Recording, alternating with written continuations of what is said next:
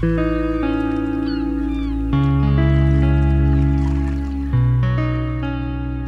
accompagner notre playlist World Music Oasis Jazz, D'Angelo nous conte les histoires des musiques du monde, du chant, du souffle et du voyage.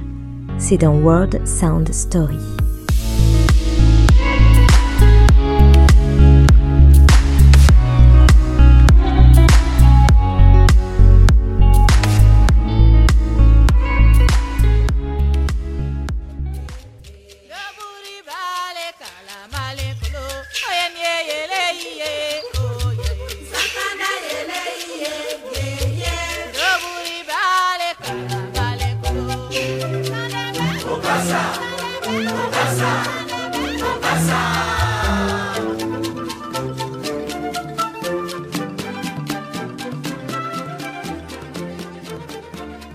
Bonjour à toutes et à tous. Surprenant nom, Sankada et Lacest uns nicht Sertailen en une seule pièce musicale.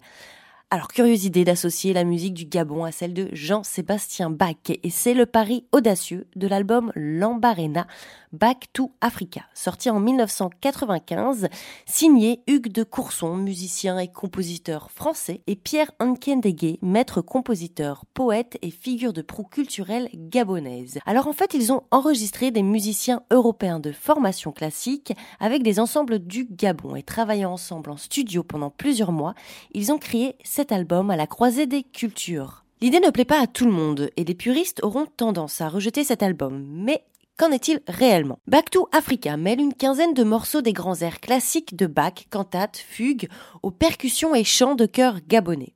Alors deux styles qui, de prime abord, paraissent aux antipodes, mais qui peuvent révéler de belles couleurs au contact l'un de l'autre. Le morceau que vous venez d'entendre commence par un appel réalisé par un soliste auquel le chœur répond, lorsque dans la version originale de Bach ce sont des voix lyriques, voix que l'on entend par la suite sur cette piste. On notera la présence de violoncelle et marimba, une sorte de xylophone qui reprennent la basse continue du chœur. Se rajoutent au fur et à mesure les instruments de Bach, flûte traversière, hautbois, cordes, et enfin, le chœur initial de Bach est repris avec les percussions gabonaises. C'est une rencontre interculturelle entre la polyphonie d'Europe occidentale et l'espace polyphonique du Gabon. La pièce de Bach répond au rythme gabonais et les instruments de percussion gabonais répondent et communiquent avec l'orgue et l'orchestre baroque et les harmonies de Bach. Prenons un autre extrait de cet album, Bombay.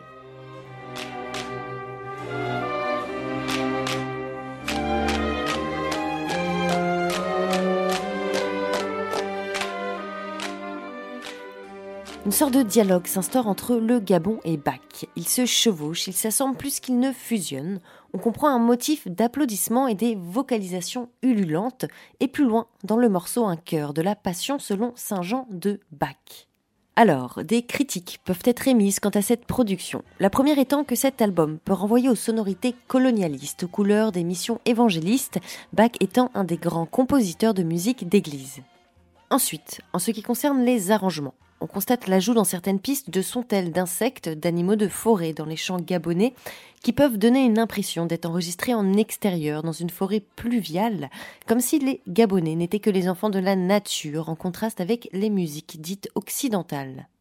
Et enfin, en ce qui concerne le nom de cet album, Back to Africa, qui renvoie au terme collectif d'Afrique dans le titre plutôt que du Gabon, et qui de cette manière reproduit le stéréotype selon lequel l'Afrique serait un pays et non un continent.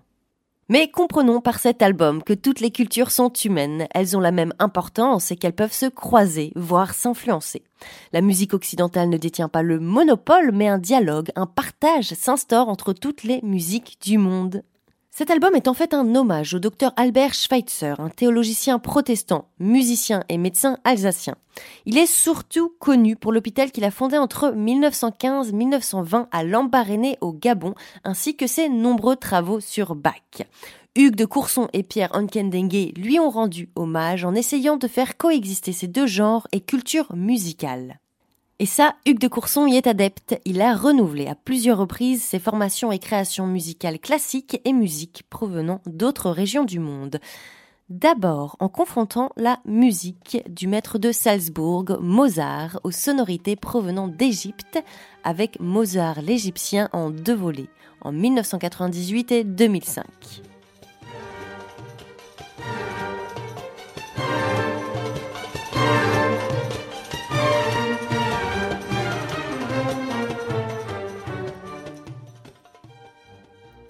Une rencontre avec Vivaldi et la musique celtique d'Irlande, avec en 2001 Ostravaganza, ou l'alliance de la musique baroque italienne et la musique celtique.